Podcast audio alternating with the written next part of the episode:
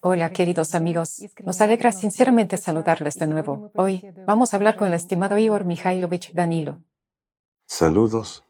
Igor Mikhailovich, todos nosotros, todos nuestros telespectadores, estamos realmente conmovidos por la transmisión anterior y esa revelación ante nosotros, ante todos los amigos, ante todos los telespectadores de la TV. Muchas gracias a usted de todo corazón. Sabe, Igor Mikhailovich, lo que es muy importante es que cuando las personas tienen que experimentar algo parecido en su vida, por regla general, esto les endurece el corazón e incluso pierden la fe en las personas. Pero muchas gracias a usted por mostrar un ejemplo diferente de que es posible y necesario vivir de otra manera. Y muchas gracias a usted por esta profunda compasión por la gente por el amor al prójimo. Sabe, existe un gran deseo y la transmisión anterior nos anima mucho a todos de hacer todo lo posible para construir la sociedad creativa, un mundo en el que ni una sola persona tenga que experimentar tales sucesos, un mundo en el que cada persona sea libre, libre del miedo, para que no tema esas sombras. La transmisión en sí fue sin duda dura y evocó diversos sentimientos. Hubo tanto dolor como, como se suele decir, risa entre lágrimas, junto con perplejidad e incomprensión de cómo puede ser que vivamos en un mundo tan injusto y dolor por lo que tiene que afrontar la gente, incluidos los participantes del proyecto Sociedad Creativa y comprensión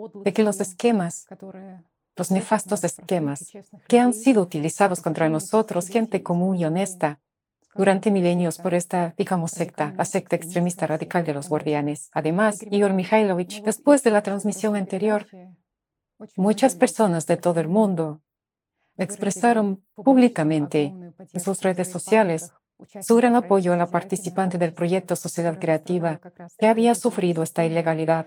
Así, esta historia ha recibido una amplia publicidad.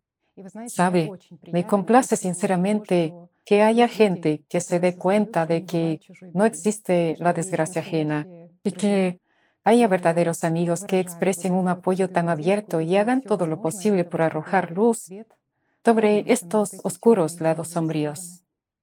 Esto es maravilloso y quiero dar las gracias a todas las personas, a todos nuestros amigos que no permanecieron indiferentes ante el destino de nuestra participante, por la voluntaria, una voluntaria como todos nosotros, que se vio envuelta en una situación desagradable solo porque alguien quiere dominar el mundo. De hecho, al defender a nuestro amigo, nos protegemos a nosotros mismos. Cuando se violan nuestros derechos constitucionales, nuestros derechos humanos, si permanecemos indiferentes, Debemos saber que si hoy se han violado los derechos de nuestro amigo, de nuestro vecino, entonces mañana se violarán los nuestros. Si hoy el Tribunal de Justicia, ¿qué Tribunal de Justicia? ¿Es eso un Tribunal de Justicia? ¿Cómo puede llamarse un Tribunal de Justicia cuando todo es violado como? Como fue violado hace milenios, cuando bajo el mismo cargo, el mismo cargo bajo el cual Jesucristo fue ejecutado, comienzan a ejecutar a personas inocentes. Sí, parece que hay una diferencia. En aquel caso fue Jesucristo quien trajo aquí la verdad.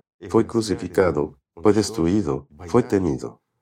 Pero hoy, una persona común que sinceramente quiere mejorar la vida de cada, subrayo, cada persona de este mundo, incluidos aquellos que la atormentaron. Literalmente un grupo de criminales, una banda, que se han confabulado en una conspiración criminal y violando la Constitución violando todos los derechos concebibles que deberían ser naturales para todo ser humano. Condenaron a esta persona solo para introducir la frase de que la sociedad creativa es un movimiento religioso. Eso es lo que quieren y no les importa el destino de las personas. No les importa a quien hacen daño. No les importa nada que no esté relacionado con su propia prosperidad. Esto es una locura. Esto es. Saben, francamente hablando, no me gusta insultar a la gente y no es correcto hacerlo, porque las cosas que la gente está haciendo, incluso estas personas a las que llamé un grupo de criminales, y de hecho son un grupo de criminales porque, discúlpenme, las fuerzas del orden se han confabulado con representantes de la iglesia. Pero sabemos por qué. Sabemos lo que quieren y quién está realmente detrás de ellos. Y eso es lo que la gente está explicando ahora. Así que cuando el juez, el que debería defender los intereses del pueblo, la constitución y los derechos de cada ciudadano, se pone del lado de los que presionan por sus intereses a escala mundial, parece, es una provincia, es una niñedad. No, amigos. No hay niñedades en ninguna parte especialmente cuando se trata de nuestros derechos legales, cuando se trata de nuestras verdaderas libertades. ¿Saben?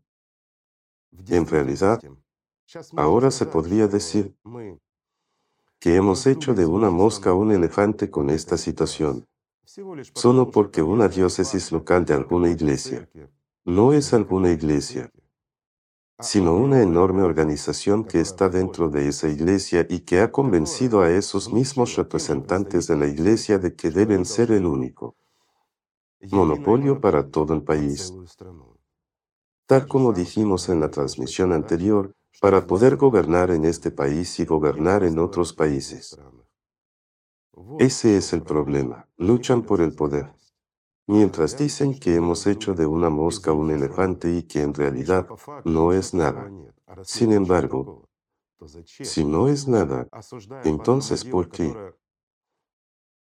Mientras condenan en un caso lo que no es aceptable ni desde el punto de vista moral, ni desde el punto de vista jurídico, y los que lo inventaron, ahora deberían, por el contrario, sentarse en el banquillo de los acusados, pero introducen y empujan la decisión del tribunal. El siguiente paso será el extremismo. Y miren cómo han inflado esta cosa en muchos países, el extremismo, y están metiendo a la gente en la cárcel por montones. Pero, ¿quién luchaba contra el extremismo? Miremos atrás en la historia. ¿Quién inventó realmente este concepto de división? ¿Y quién fue el primero en luchar contra la herejía y la falsedad religiosa? ¿Acaso lo hizo Cristo? No. Amigos, lo hizo el anticristo. Hasta ahora, y sobre todo hoy. Todo esto sirve como herramienta para quitar de en medio a los indeseables. Y desaparece la verdad, desaparecen nuestros derechos y, por lo tanto, desaparece el futuro. La gente sufre sin motivo. De hecho, solo porque quiere hacer del mundo un lugar mejor y hacer felices incluso a quienes les castiga. Si lo miramos desde el otro lado, por esta mosca, que se nos presenta como algo aterrador, lo que supuestamente ha hecho esta voluntaria, soñando con una vida mejor que merece cada persona de este planeta. Por esta mosca no vemos al elefante que gobierna este mundo, a esos arquitectos de este mundo, que han matado a miles de millones de personas y que quieren reducir toda nuestra humanidad de más de 8 mil millones a un número que les conviene, millones, bueno, mil millones como mucho. Porque ese número pueden manipularlo fácilmente, controlarlo y mantenerlo a raya, ya saben, como un caballo de montar o como un burro en el que cabalgan hacia su paraíso inventado por ellos. Sin embargo, esas personas de las que hablamos, los llamados guardianes, los arquitectos de este mundo, se han equivocado, se han equivocado con el tiempo, se han equivocado con sus sueños. Durante dos mil años han estado matando a gente verdaderamente santa, han matado y destruido a los que luchan por la libertad, han estado cerrando y siguen cerrando nuestras bocas hasta el día de hoy, promulgando y endureciendo leyes sobre nosotros, manipulando la constitución y todos nuestros derechos. Buscan el poder absoluto pero se han equivocado. Se han equivocado porque este mundo es nuestro hogar y nuestro mundo. Su mundo fue destruido hace 12.000 años. Y aquellos que miren la historia con una mente abierta verán de dónde vienen las raíces, que es esta organización y que realmente existe. Creo que merece la pena hablar un poco de ellos porque lo que hacían en la historia era describir siempre héroes a los que ponían en el poder y a los que manipulaban y controlaban fácilmente. Por regla general, como en la historia del mismo Constantino, tomaban a personas que eran fácilmente manipulables, tomaban a personas de mente débil pero con un gran orgullo, que eran fácilmente manipulables y cuya ansia de poder y dinero era absolutamente insaciable, y detrás de ellos estaban, como sombras, los representantes de esta organización de los guardianes, o como el mundo los conocía, los grandes arquitectos. Crearon muchas organizaciones diferentes, a las que luego la gente acusaba de cualquier cosa, de lo que en realidad hacían ellos. Introdujeron símbolos y signos para que pudiéramos verlo. ¿Por qué? Porque en realidad siempre se hablaba de ellos, y todo el mundo sospechaba que había algún tipo de poder. Pero siempre se decía que era una institución de poder, que era una institución de negocios, y siempre se desviaba y se culpaba a cualquiera menos a ellos. Pero ellos siempre estaban ahí. Escribieron la historia, mostrando a estas personas controladas y manipuladas como las mentes más brillantes. Y los conocemos, Magno. Saben, cuando conoces la verdad, se vuelve gracioso cuando un hombre ordinario que tenía miedo de su propia sombra, cuando tenía miedo de cualquier cosa, pero fue inspirado por su maestro, que no era y no tenía nada que ver con esta secta secreta destructiva que estaba dirigiendo el mundo ya entonces. Pero solo era un amigo de aquel. Era el verdadero representante de los arquitectos de este mundo. Y a través de él, a través de este maestro, el más grande de los conquistadores de este mundo. Ese arquitecto manipulaba fácilmente al propio gobernante a nombre común. Por eso ganó guerras. Por eso fue un héroe. Pero cuando él se desvió un poco y empezó a infringir los intereses de la propia organización de los guardianes, simplemente lo eliminaron como eliminaron a mucha gente, como eliminaron a aquellos que se suponía que iban a hacer este mundo mucho mejor, más brillante y hermoso, aquellos que se suponía que iban a hacer nuestras vidas hermosas, maravillosas y dignas, de hecho, una civilización decente y unida, para que pudiéramos vivir como corresponde a los seres humanos. Este mundo que debía pertenecernos, lo han convertido en rehén, en mundo entero y a cada uno de nosotros en rehén de sus deseos. Todo lo que sueñan es el regreso de Él. Todo lo que sueñan es traer de vuelta a la vida a sus inmortales, que solo Él puede traer de vuelta. Solo Él controla la vida de aquellos, pues es un Dios para ellos. Fíjense cómo encaja todo en un cuadro general cuando conoces la verdad. Y ahora la conoce mucha gente, pero ¿qué significa esto? Significa que el mundo cambiará. Puede ser, pero este mundo puede cambiar solo cuando nosotros tengamos suficiente fuego interior, luz interior para iluminar este mundo. ¿Saben? Les daré un ejemplo sencillo. Si hay muchos de nosotros en una habitación, la habitación está completamente oscura y solo encendemos una vela. Entonces cada uno de nosotros crea muchas sombras. Y en estas sombras están aquellos a los que llamamos los guardianes o los arquitectos. Pero si encendemos tantas velas como personas seamos y las colocamos a nuestro alrededor, sí proyectaremos sombras, pero esas sombras serán transparentes y lo veremos todo a plena luz. Y no será posible esconderse en esas sombras. Si utilizamos nuestra fuerza para el bien de este mundo, el mundo cambiará, mientras que nuestra fuerza está en nuestra palabra. No hay nada más poderoso que una palabra. No podemos utilizar nuestra fuerza en algunas acciones explícitas que son destructivas o dirigidas hacia acciones ilegales y antinaturales. ¿Por qué? Porque seremos nosotros los que sufriremos, porque somos personas. Por eso decimos que cada uno de nosotros en este formato consumista debe ser un patriota de su país, ante todo, y proteger los intereses de su país. Cualquier estabilidad, aunque sea mala, es estabilidad y es mejor que la inestabilidad. Y esto no sabemos. Lo hemos visto en la historia y lo hemos experimentado muchas veces. Hemos vivido diferentes revoluciones, después de las cuales nosotros, las personas, hemos vivido peor. Nosotros, las personas, hemos sido privados de nuestros derechos naturales después de estas revoluciones. Y cada acontecimiento destructivo que estos sectarios han cometido con nuestras manos, ese acontecimiento nos ha privado de nuestros derechos y libertades. Últimamente, vemos cómo estos mismos guardianes se han vuelto activos en todo el mundo. Es por eso que el cerbero está en este mundo. Soñaban y estaban ya a un paso de un poder absoluto y de un retorno de Él. Pero, él nunca volverá a este mundo y nunca volverá a haber un poder absoluto en este mundo. Por eso el cerbero está aquí. Y ahora todos nosotros, toda la humanidad, estamos separados y divididos en fragmentos por estos arquitectos, todos nosotros, como un espejo roto que refleja esta verdad y estas sombras, todos experimentaremos el mismo destino. Y sea lo que sea, lo haremos juntos. Pero nosotros, como fragmentos rotos de un espejo, reflejamos la luz y muchos de nosotros ya somos capaces de irradiarla. Y eso significa mucho.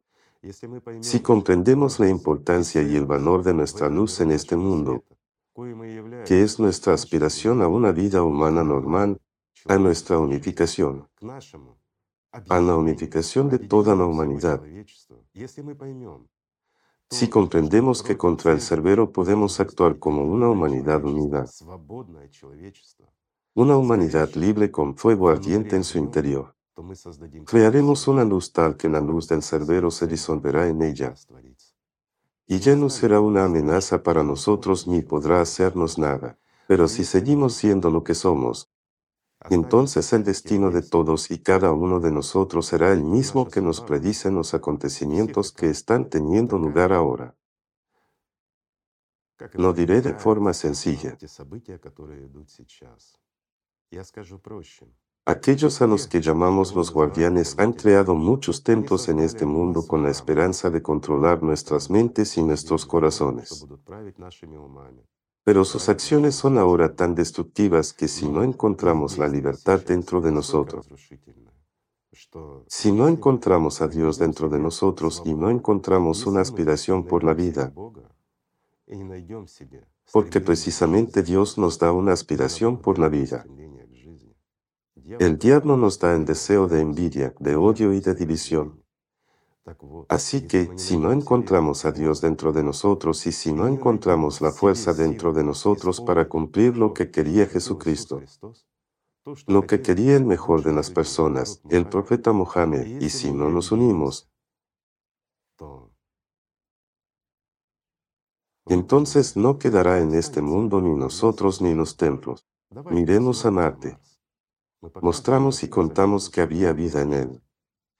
Y aquí, ahondando un poco en el pasado, podemos decir con certeza, aunque quede algún tipo de templo, quizá de piedra y sólido, no habrá visitantes en él. Y no tiene sentido para ellos. Los que ahora trabajan para esta organización sin alma, cambiar nuestras vidas a peor mientras que sus actividades, actividades destructivas, las vemos, y vemos por todas partes, vemos, o más bien miramos, pero a veces no nos damos cuenta de por qué y cómo influyen. Permítanme explicárselo con un ejemplo sencillo, para que no parezca ciencia ficción. Al fin y al cabo, no salen al primer plano ellos mismos, como ya he dicho. Utilizan a su gente, ya saben, para tocar el segundo, el tercero e incluso el quinto violín. Si miramos la historia, vemos a los héroes, a esos peones con los que han jugado, pero no nos vemos a ellos. ¿Por qué?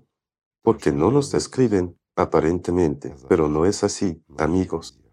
Siempre escriben para su círculo y ponen los nombres de sus héroes en la historia, pero, por regla general, siempre son como el mismo Gamaliel, ese guionista de la destrucción de Jesucristo y ese guionista que, a través de sus discípulos, convirtió la enseñanza de Jesús en lo que tenemos ahora, justo lo contrario de lo que enseñó Jesucristo. Mientras que el nombre de Gamaliel está solo entre líneas, y no es el primero ni el último. Pero aquellos que saben dónde mirar siempre los verán, y siempre los veremos en la historia y en la vida a aquellos que manipulan nuestra conciencia. En realidad, todo es simple y fácil. Permítanme darles un ejemplo de cómo se hace y de lo que significa que sean los arquitectos de este mundo. Todo es muy sencillo. Por ejemplo, amigo mío, estás construyendo una casa, es un ejemplo sencillo y creo que a mucha gente le quedará claro. Has decidido ahorrar dinero y construir la casa más rápido. Así que has contratado a unos albañiles. Un capataz le dice, déjenos construirle una casa sencilla, rápida y de alta calidad. ¿No haremos todo bien? Has acordado con él un proyecto y la casa se está construyendo. Y pasa un vecino que te dice, escucha, qué casa tan bonita, Qué gran trabajo. Pero tu entrada es sencilla, tiene forma rectangular. Pero si tuviera forma de arco, imagínate, después de todo, una entrada en arco es mucho más fuerte que una ordinaria rectangular. De esta manera tu casa se conservaría también para tus nietos. Imagínate, tus nietos vivirían en tu casa. La construirías no solo para tus hijos, sino también para tus nietos. Y esta casa destacaría entre todas las demás del pueblo. Al fin y al cabo, no hay casas en nuestra calle ni en las calles vecinas con una arquitectura tan compleja, con una entrada de arco. Todos tus vecinos tienen entradas ordinarias rectangulares. Eso sería genial, pero bueno, entiendo que no hay oportunidad de hacerlo. ¿Cómo te va en general? Y empieza a hablar de otra cosa. Llegas a casa y piensas, sí, hará que la construcción sea un poco más larga, aumentará el costo, pero será la única casa así en nuestra calle y en las calles vecinas. Invitas al capataz y le dices, mira, he cambiado de opinión. Vamos a hacer algunos cambios en nuestro proyecto. Vamos a hacer una entrada arqueada. Parecerá más caro y más bonito. Será la cara de mi casa y servirá a mis nietos por su estructura más duradera. El capataz responde, bueno, esto alargará la construcción, aumentará el costo. ¿Realmente lo necesitas? Todo el mundo tiene casas como la tuya. ¿Para qué la necesitas? Pero tú dices, bueno, esas son sus casas mientras que esta es la mía y lo aceptas.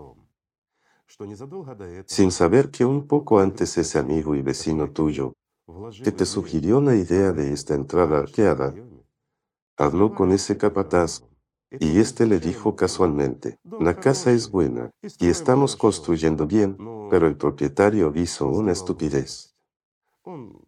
Decidió hacer una entrada ordinaria rectangular, ahorrándose literalmente unos céntimos y un par de días más. Pero si hiciera una entrada arqueada, esta casa destacaría y le serviría durante más tiempo. Pero, ¿quién se lo recomendaría? No puedo contárselo, porque dirá, significa que solo quieres ganar dinero conmigo. En realidad no puedo ganar dinero extra con mi cliente, dado que hemos acordado el proyecto. Y de nuevo, él no sabe nada de arquitectura. Si se lo dijera un especialista, quizá le haría caso, aunque en general, la casa es sólida. E inmediatamente el capataz empieza a decirle a este amigo y vecino tuyo que su casa es preciosa y que la ha visto, quién la ha construido. Empieza a hacerle preguntas sencillas y a evocar en él el orgullo. Y el hombre, entusiasmado por las palabras del capataz, Habiendo olvidado ya que esta entrada de arco le fue aconsejada por este capataz al ver a su vecino, le da un consejo sobre cómo construir la casa correctamente, como una persona que construyó una casa hermosa. Después de todo, él es un creador, creó una casa para sí mismo y comparte su experiencia como el más grande de los arquitectos sobre cómo su vecino debe construir correctamente. Díganme, ¿no nos encontramos con situaciones así? Nos encontramos y no nos damos cuenta. Algunos dicen que existen las ventanas de Overton. Sí, son técnicas psicológicas bien descritas, gracias a las cuales cualquier estupidez se convierte en nuestra realidad y a veces incluso en una ley. Pero, ¿quién está detrás de todo esto, detrás de esas ventanas de Overton? De hecho, todo es banal y visible. Los arquitectos no actúan directa y estúpidamente, están detrás de los que crean esas ventanas, desempeñando quintos papeles o incluso más, remotos, pero siempre permanecen en la historia y si se quiere, se puede encontrar cualquier información, incluso sobre el ejemplo que hemos considerado. gracias al cual hemos visto cómo funciona ese esquema, según exactamente el mismo escenario por actividad misionera y legal. Hablando en términos modernos, por el que fue ejecutado Jesucristo, de la misma manera que hoy en día se ejecuta a personas inocentes en una provincia de Rusia. Gracias a ustedes, amigos, por no ser indiferentes, por comprender que hoy, castigando y privando a una persona de sus derechos constitucionales, mañana privarán a todo el país y luego al mundo entero. Lo entendemos y lo vemos. Pero, ¿Vemos ese elefante que se esconde detrás de este acontecimiento que parece ser una mosca? A veces no vemos lo que es simple. Así funciona nuestra conciencia. Y quienes la manipulan saben perfectamente cómo funciona nuestra conciencia. Saben perfectamente cómo implantar un pensamiento en alguien para que luego cambie el mundo entero. Saben perfectamente cómo llevar al poder a quien ellos quieren en el mismo ejemplo de esa provincia, vimos claramente cómo nombraron a personas convenientes y manipuladas por ellos para el órgano supremo. Pero, ¿cuántas provincias así hay? No solo en ese país, sino en todo el mundo. Provincias donde se crea el futuro de los países.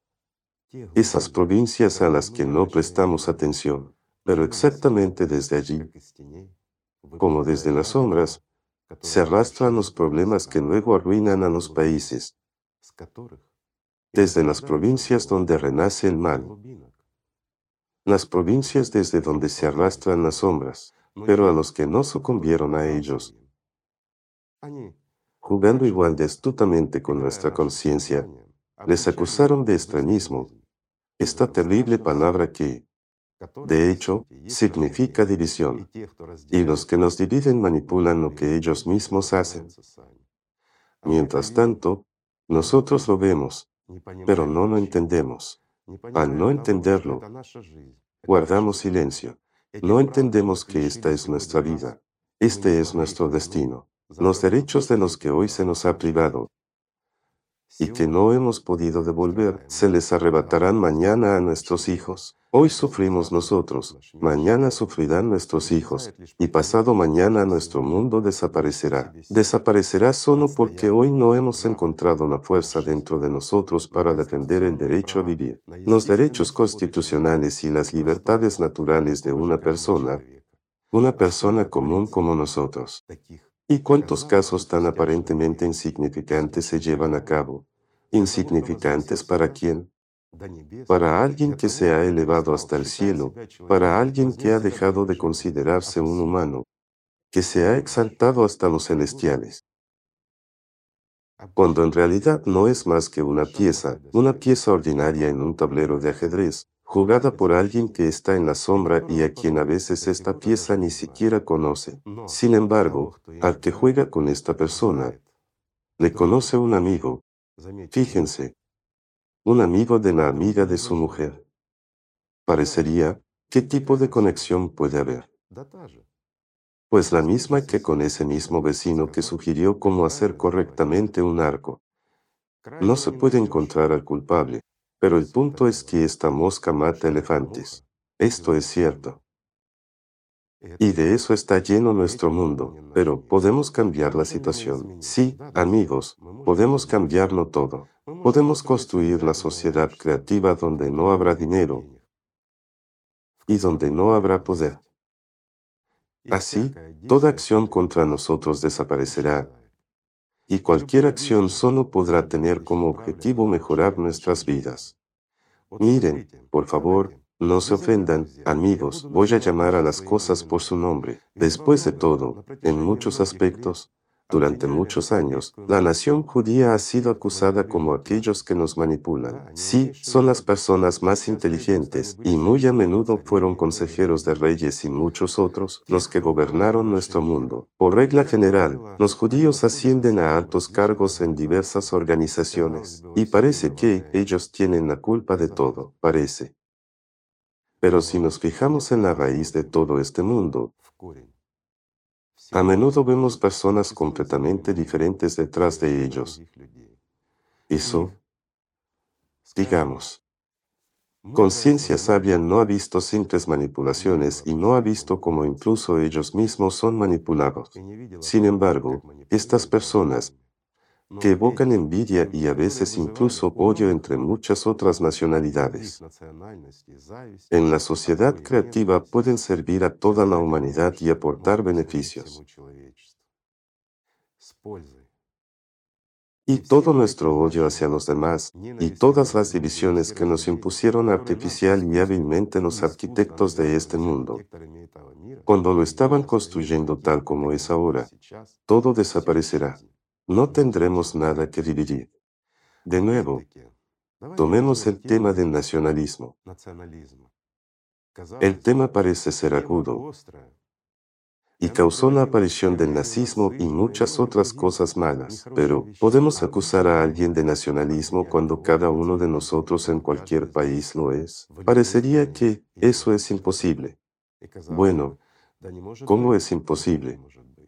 Consideremos un ejemplo sencillo.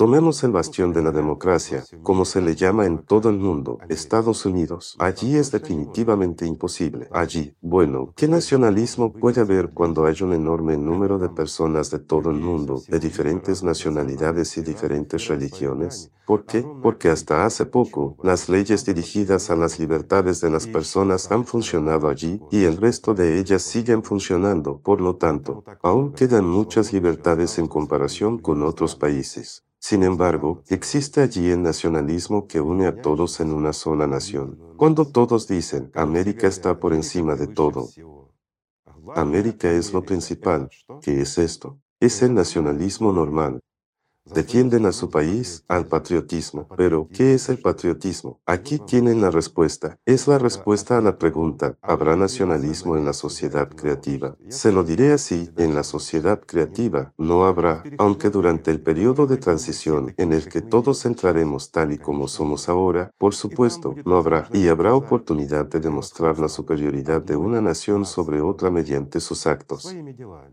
No matando, no exterminando a los de su propia especie, sino al contrario, sirviendo a toda la humanidad. Y si alguna nación es capaz de mejorar la vida de todos los ciudadanos, diré fácilmente, gracias, y admitiré que están mejor unidos, que son más inteligentes y que han mejorado mi vida. ¿Es eso malo?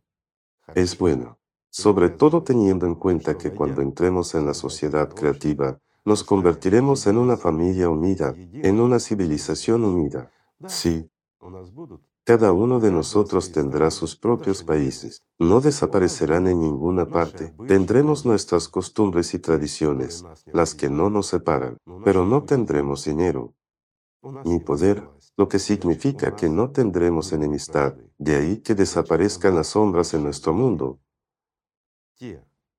esas sombras profundas en las que, como cucarachas, se esconden los que en realidad son los arquitectos de nuestros pensamientos y de nuestras vidas, aquellos que violan nuestros derechos constitucionales e internacionales, e incluso cualquier derecho concebible y elemental de nuestra conciencia, moral y humanidad, los que nos obligan a matarnos unos a otros, los que nos obligan a desear cosas que en realidad no necesitamos.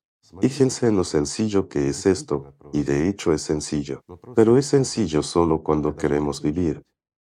Es sencillo solo cuando nosotros, como una sola humanidad, empezamos a vivir y a defender nuestros derechos. Al fin y al cabo, al defender a nuestro amigo, nos defendemos a nosotros mismos. Defendemos a nuestros hijos. Defendemos a nuestros países y defendemos nuestras constituciones. Nos defendemos contra esa inmundicia, esa vil esencia humana que lo destruye todo.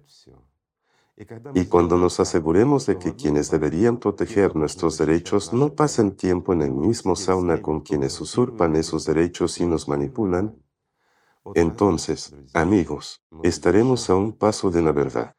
Cuando llamemos a las cosas por su nombre y sin vergüenza ante nada, entonces el mundo cambiará. Y eso es fácil. En la transmisión anterior les conté mi vida, y quizá más de lo que debería haber contado, no lo sé, pero para mí es perdonable. Siendo un hombre que sobrevivió a dos contusiones no hace mucho y, para ser sincero, tardé un mes en aprender a mantenerme en pie de nuevo sin tambalearme. Siendo un hombre, como dijo uno de esos compañeros, con la conciencia marcada, tengo derecho a llamar a las cosas por su nombre, como cualquier persona normal, incluso una que no haya sufrido una contusión. Ya ven cómo nos gusta estigmatizar, menospreciar e insultar a alguien. ¿Para qué? Para menospreciar el valor de una persona. ¿Qué sentido tiene? ¿Nos enalteceremos así? Como este representante de la Iglesia llamó a todos los salatrianos trastornados mentales, exaltándose a sí mismo a las alturas de un experto, incluso en los campos de la psiquiatría y la psicología. En su opinión, solo los trastornados pueden apartarse del anticristo y venir a Cristo en este mundo sumido en las tinieblas y que tiene un pie en la tumba. Es gracioso. Es gracioso cuando conoces la verdad y cuando ves la luz al final de este túnel. Pero cuando se encuentra en tal estado, cuando él, como un humano, está destrozado por su deseo y aspiración de exaltarse por encima de nosotros, cuando siendo supuestamente gran autor de grandes libros, no tiene reconocimiento mundial, mientras tanto, su cerebro, perdón, trabaja demasiado activamente porque le vienen demasiados pensamientos y le dibuja muchas formas esas formas fantásticas que ha visto a su alrededor. Cuando vio cómo la gente se postraba ante su obispo metropolitano, besándole las manos, creen que no desea ese tipo de vida. No desea, no quiere grandeza, sí la quiere.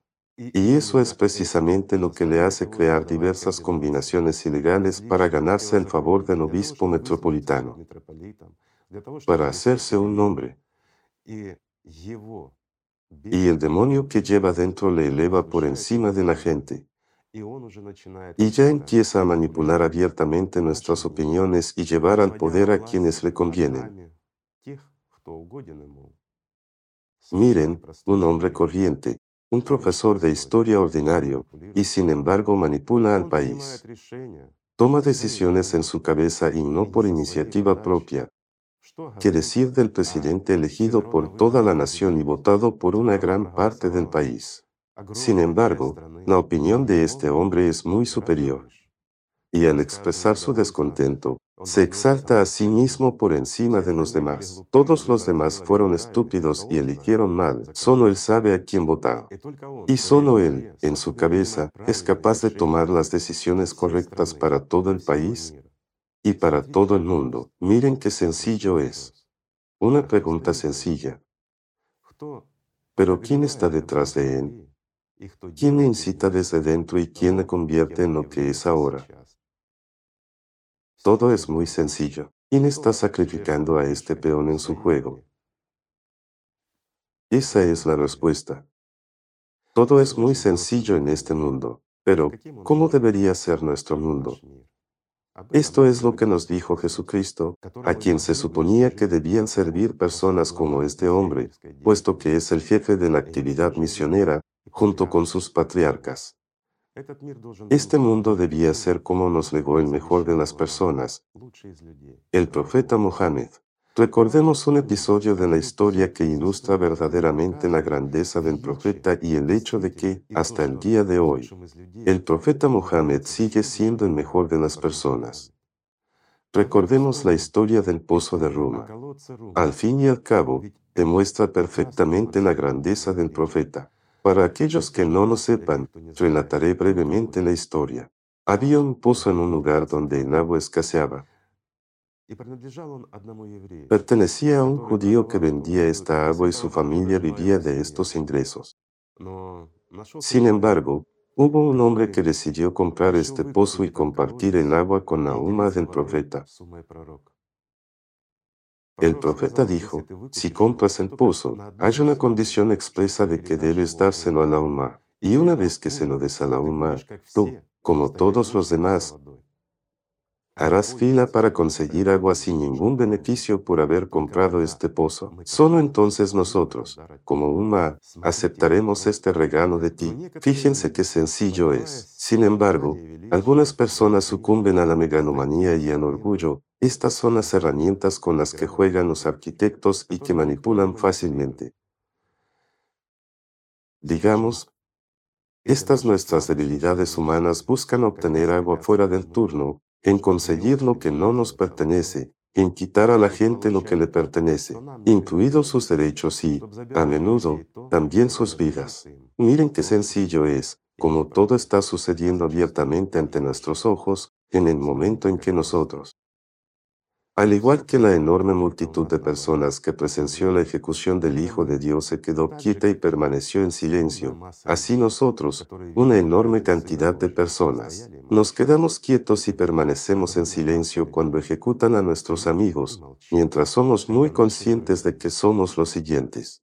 Pero el miedo, exactamente el miedo por nuestras vidas, el miedo a estas sombras, o más bien a aquellos que se esconden en estas sombras, a los que nunca hemos visto. Pero este miedo está intensificado precisamente por aquellos a los que nunca hemos visto. Y nos callamos.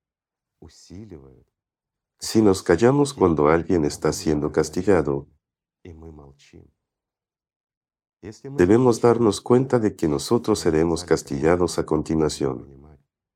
Todo es sencillo. Sin embargo, el mundo en el que vivimos,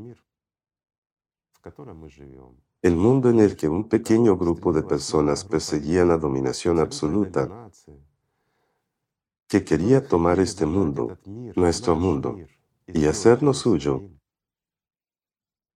se acerca a un punto, un punto en el que todos nosotros debemos hacer una elección,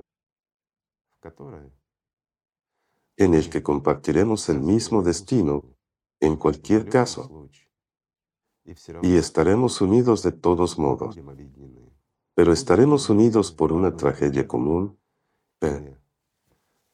por el contrario, por algo que nos dará una gran perspectiva, por el hecho de que llegará el mundo que soñaron los profetas. Y entonces los que buscan el poder sobre nosotros no estarán presentes en él porque no habrá poder. Somos capaces de cambiar nuestro mundo mejor, pero solo cuando nos amemos unos a otros de verdad. Cuando nos respetemos unos a otros y comprendamos todo el valor de nuestras vidas cuando comprendamos que somos seres humanos, cuando nos demos cuenta de que podemos estar unidos y de que todo lo que nos dividía son tonterías que nos han impuesto, y cuando podamos tomar ejemplo de las mejores personas de este mundo, después de todo, podemos tomar lo mejor. Siempre buscamos imitar y siempre imitamos a alguien.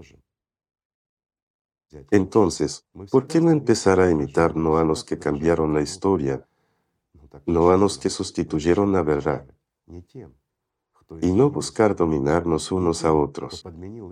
No necesitamos eso. En su lugar, dirigir nuestras aspiraciones a cambiar realmente este mundo, a eliminar el mal de él, a eliminar el hambre y la sed de él, a proporcionar suficiente comida y agua a todas las personas y a hacer que cada uno en este mundo esté protegido y sea feliz. ¿Se lo imaginan? ¿Podemos hacerlo? Depende de cada uno de nosotros lo que elijamos y si seremos capaces de hacer realidad lo que nuestros profetas querían hacer realidad. Es fácil, pero solo es fácil cuando cada uno de nosotros comprende que dentro de cada uno de nosotros existe la fuerza y esa luz que es. capaz de eliminar todas las sombras. Podemos hacerlo amigos, pero solo cuando estamos juntos, solo cuando no traicionemos a nuestros amigos, cuando estemos unidos como una sola familia, porque nos convertiremos en una familia de cualquier manera, lo queramos o no y la única cuestión es hacia dónde irá nuestra familia, en qué dirección y cuándo. Todo es sencillo. Igor Mikhailovich, muchísimas gracias. Por supuesto, me gustaría mucho que nos unamos todos, que nos unamos como el mundo entero. Y muchas personas se sintieron profundamente conmovidas por sus palabras de la transmisión anterior. Es muy doloroso que detrás de usted, detrás de sus hombros, haya simplemente un muro blanco. Me gustaría mucho que detrás de sus hombros estuviera toda la UMA. Estuvieron los cristianos, estuvieran los judíos, para que todos nosotros como el mundo entero estuviéramos unidos en una sola familia. Y he aquí una pregunta, ¿por qué deberían estar detrás de mis hombros? Preferiría estar detrás de los hombros de ustedes, detrás de la UMA unida, detrás de la cristiandad unida, detrás del mundo unido. Después de todo, soy un ser humano, como ustedes. De nuevo, en la transmisión anterior planteamos una pregunta sobre el imán Mahdi, sobre el Paráclito, incluso sobre el Masías. Pero, ¿quiénes son? ¿Son personas diferentes? No. Ni siquiera se trata de una sola persona. Esta es una señal del tiempo, de ese tiempo en el que todos nosotros estamos ahora mismo, amigos. Es realmente una señal del tiempo. El Masías, el Paráquito y el Imam Mahdi, Él vive en cada uno, si lo aceptamos. Este es exactamente este rayo de luz que da esperanza a toda la humanidad. Y si cultivamos esta luz dentro de nosotros, si nos convertimos en seres humanos, si nos esforzamos por un objetivo común, mientras que el objetivo común en esta etapa es la supervivencia de toda la humanidad. Si nos esforzamos por construir la sociedad creativa, que no es otra cosa que el valor más elevado. Esta sociedad creativa de la que hablamos es lo que nos han declarado nuestros santos. Ellos son los que dijeron que el imán Mari vendría a nosotros el paráquito vendría a nosotros, pero Él vendrá al alma de cada uno. Y si lo revivimos en nosotros mismos, si nos convertimos en una parte de este mundo, perdón, no en un esclavo de este mundo, sino en una parte de este mundo, entonces Madi, el paráquito y el Masías estarán en cada uno de nosotros. Ese es el estandarte de este mundo. Si levantamos a aquel que ha sido llamado por muchos nombres, si lo elevamos como estandarte sobre toda la humanidad, entonces se hará realidad lo que nos prometieron los profetas miles de años, pero no corregiré y diré miles de millones de años para toda la humanidad, no los corregiré a ellos. Eran profetas, y cuando decían miles o mil años de la edad de oro, precisamente hablaban del número enorme e infinito de años. Pero no existe el infinito en un mundo finito. Por lo tanto, amigos, no puedo prometerles la eternidad a menos que ustedes mismos entren en ella. Pero en este mundo, sabemos muy bien que nosotros, como humanidad, tendremos miles de millones de años por delante. Y nuestros descendientes estarán orgullosos de ustedes. Y este orgullo vale mucho. En cuanto a toda nuestra soberbia que utilizamos para ser manipulados, Perdonen, pero es así como sucede. De hecho, todos sufrimos a causa de la soberbia. Sí, todas las manipulaciones sobre nosotros se construyen sobre la soberbia y lo aceptamos. Se nos inculca que somos así, somos buenos, somos fuertes, somos héroes. Y como somos héroes, debemos ir y matar a alguien. Nos manipulan basándose en la soberbia, forzándonos, perdón, a traicionar a nuestros amigos y por lo general, a veces incluso apuñalar a nuestros amigos por la espalda, literalmente basados en la soberbia, manipulando nuestra opinión, nuestro deseo y aspiración. Pero todo esto se percibe de los extraños y los forasteros solo porque vivimos basados en esa soberbia y nos guiamos por ella. Sin embargo, hay mucho que podemos cambiar. ¿Es cierto? Amigos, Podemos convertir nuestra soberbia vil, baja e inhumana y elevarla a los cielos. Nuestra soberbia humana común y cambiarla de servir a Satanás a servir a Dios. Y esta soberbia nuestra, esta fuerza que nos hace servir a Satanás, puede ayudarnos a servir a Dios y por lo tanto a toda la humanidad. Repetiré una frase que dije, recuérdenla, amigos. Si nosotros, cada uno de nosotros, como seres humanos, vivimos para nosotros mismos, significa que servimos a Satanás. Si para nosotros solo existe yo y nuestra familia, y nuestra familia solo está ahí para admirarnos y apoyarnos, para mirarnos si fuéramos Dios, hemos cavado nuestra propia tumba, hemos comprado un lugar en el infierno.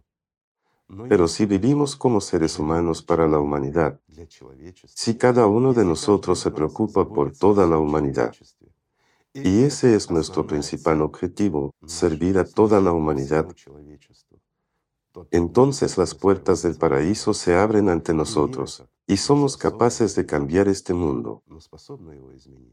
Pero solo podemos cambiarlo cuando somos muchos, cuando creamos un único egregor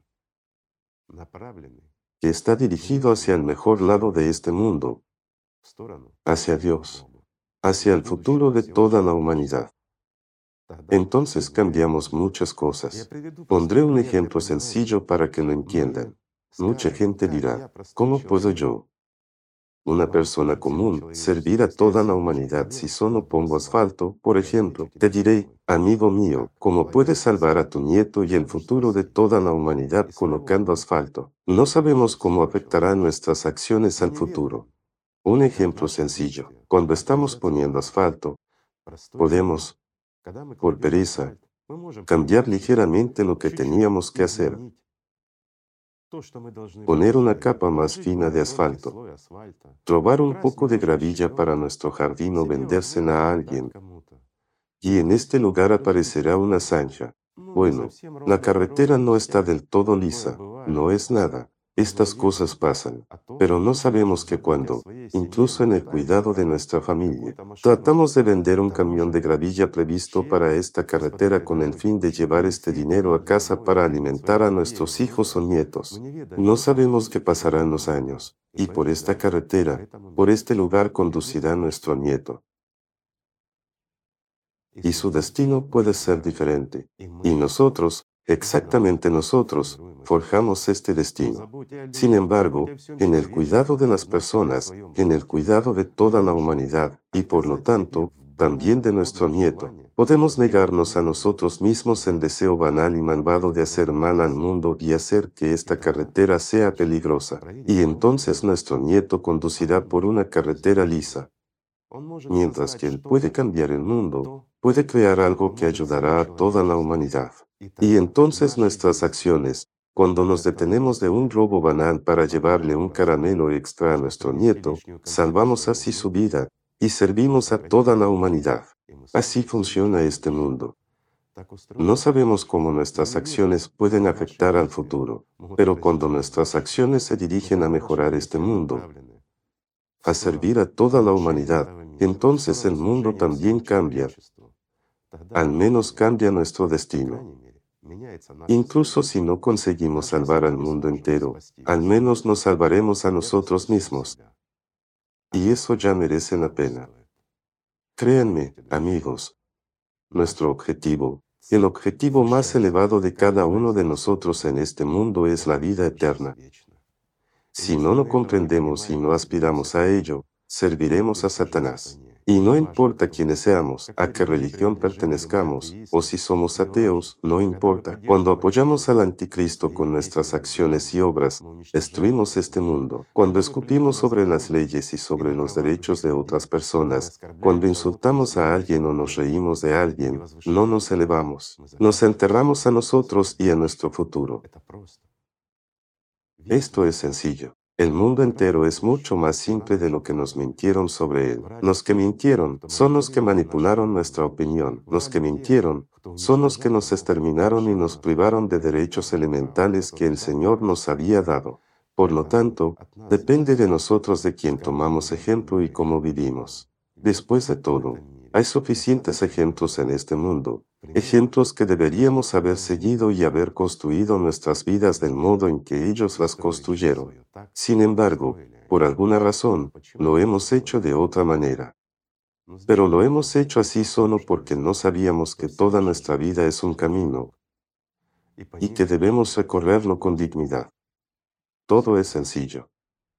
Igor Mikhailovich, quizás sea inoportuno, pero muchos de nuestros telespectadores nos hacen una pregunta sobre el profeta Mohammed. ¿Por qué usted precisamente al profeta Mohammed el mejor de las personas? Les responderé, amigos, porque él es, en efecto, el mejor de las personas. Es un ejemplo para cada persona, independientemente de su religión e incluso si eres ateo. Amigo mío, la vida del profeta mismo, su vida, es un ejemplo para todos nosotros.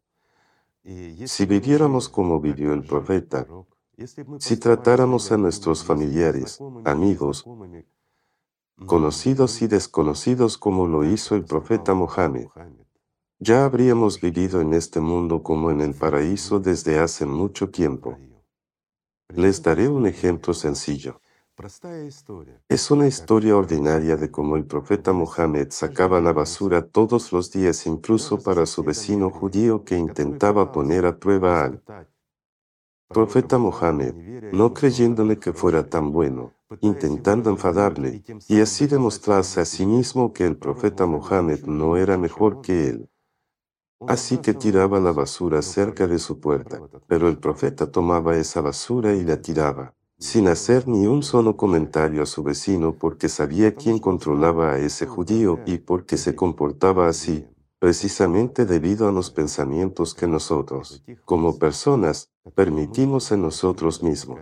Al fin y al cabo, nuestra conciencia funciona de la siguiente manera. Cuando vemos y sentimos la luz en alguien, nuestra conciencia empieza a tener celos de esa persona y a veces incluso a odiarla. Nos obliga a dudar de ella. ¿Por qué? Simplemente para que no sigamos su ejemplo, no cambiemos nuestra vida, no nos liberemos y no nos convirtamos en aquella vela que destruya la oscuridad. Es beneficioso para nuestra conciencia que seamos esclavos, que seamos manipulados por sombras en nuestra conciencia, que deseemos y ansiemos las posesiones de otros, que busquemos dominarnos unos a otros y simplemente convirtamos este mundo en lo que es hoy en día. Ese es el significado y todo el juego de nuestra conciencia. Sin embargo, nosotros como personas somos capaces de seguir el ejemplo de los mejores, de las personas más dignas de este mundo, y cambiarlo todo, del mismo modo que el vecino de la mejor de las personas, el profeta Mohammed, cambió finalmente su vida cuando se dio cuenta de quién era el profeta Mohammed. Sin embargo, su propia conciencia les hace dudar de mí, de mis palabras y de todo lo que concierne a la luz interior y a ejemplos tan simples y elementales. Pero puedo ofrecerles un ejemplo, aunque no les recomiendo utilizarlo como experimento. Pero aquellos que dudan y no pueden salir de dudas al menos de que el profeta Mohammed fue el mejor, he hecho el mejor de las personas. ¿Por qué? Porque el profeta Mohammed era un ser humano, pero se convirtió en el más digno entre los más dignos. Eso significa mucho. Era un hombre que no fue enviado aquí por Alá. Era un ser humano, pero en el transcurso de una vida logró lo que ninguna de las personas comunes había logrado antes que él se convirtió en el profeta Mohammed, el más valioso. Así que pueden comprobar y disipar sus dudas de que Él es el mejor de las personas. Tomen su basura y empiecen a colocarla cerca de las puertas de sus vecinos todos los días, y comprobarán que el profeta Mohammed era el mejor de las personas. Pero no les recomiendo hacer eso porque es poco probable que sus vecinos sean tan altamente espirituales y amen tan sinceramente a Alá como el profeta Mohammed. Lo siento por tal ejemplo, no se lo aconsejo, no hagan eso. Pero si las dudas les suprimen tanto que no pueden deshacerse de este demonio, háganlo y sus vecinos les librarán de esta estupidez y de estas dudas. Todo es sencillo, muy sencillo en este mundo cuando te deshaces de la suciedad interior, cuando dejas salir la luz interior, cuando vives libremente y respiras profundamente. Y no importa lo que le puedan hacer a tu cuerpo. Un cuerpo es polvo. No importa dónde estés ni qué tipo de tristeza intente dibujarte tu conciencia. Si amas a Dios con todo tu corazón y te esfuerzas por irradiar luz con toda tu esencia, quieres abrazar al mundo entero, abrazar a cada uno en este mundo, entonces empiezas a comprender que todos somos hermanos y todos somos uno. Todos somos una gran familia y cada uno de nosotros merece vivir, vivir como un ser humano. Todo es sencillo, amigos. Repetiré las palabras de Jesucristo, que creo que son las más oportunas y las más apropiadas ahora. Respondan cada uno de ustedes a sí mismo al sencillo y comprensible discurso de Cristo, de que le servirá al hombre ganar todo el mundo si pierde su alma. Y eso lo dice todo. Porque nuestra vida no termina con nuestra existencia en este cuerpo mortal. Somos mucho más grandes, pero simplemente no lo sabemos. Y no lo sabemos, amigos míos, simplemente porque estamos manipulados, y la verdad nos ha sido ocultada durante milenios por aquellos que querían dominar, por aquellos que querían gobernar. Y este deseo se nos ha impuesto a casi todos nosotros. ¿Saben por qué?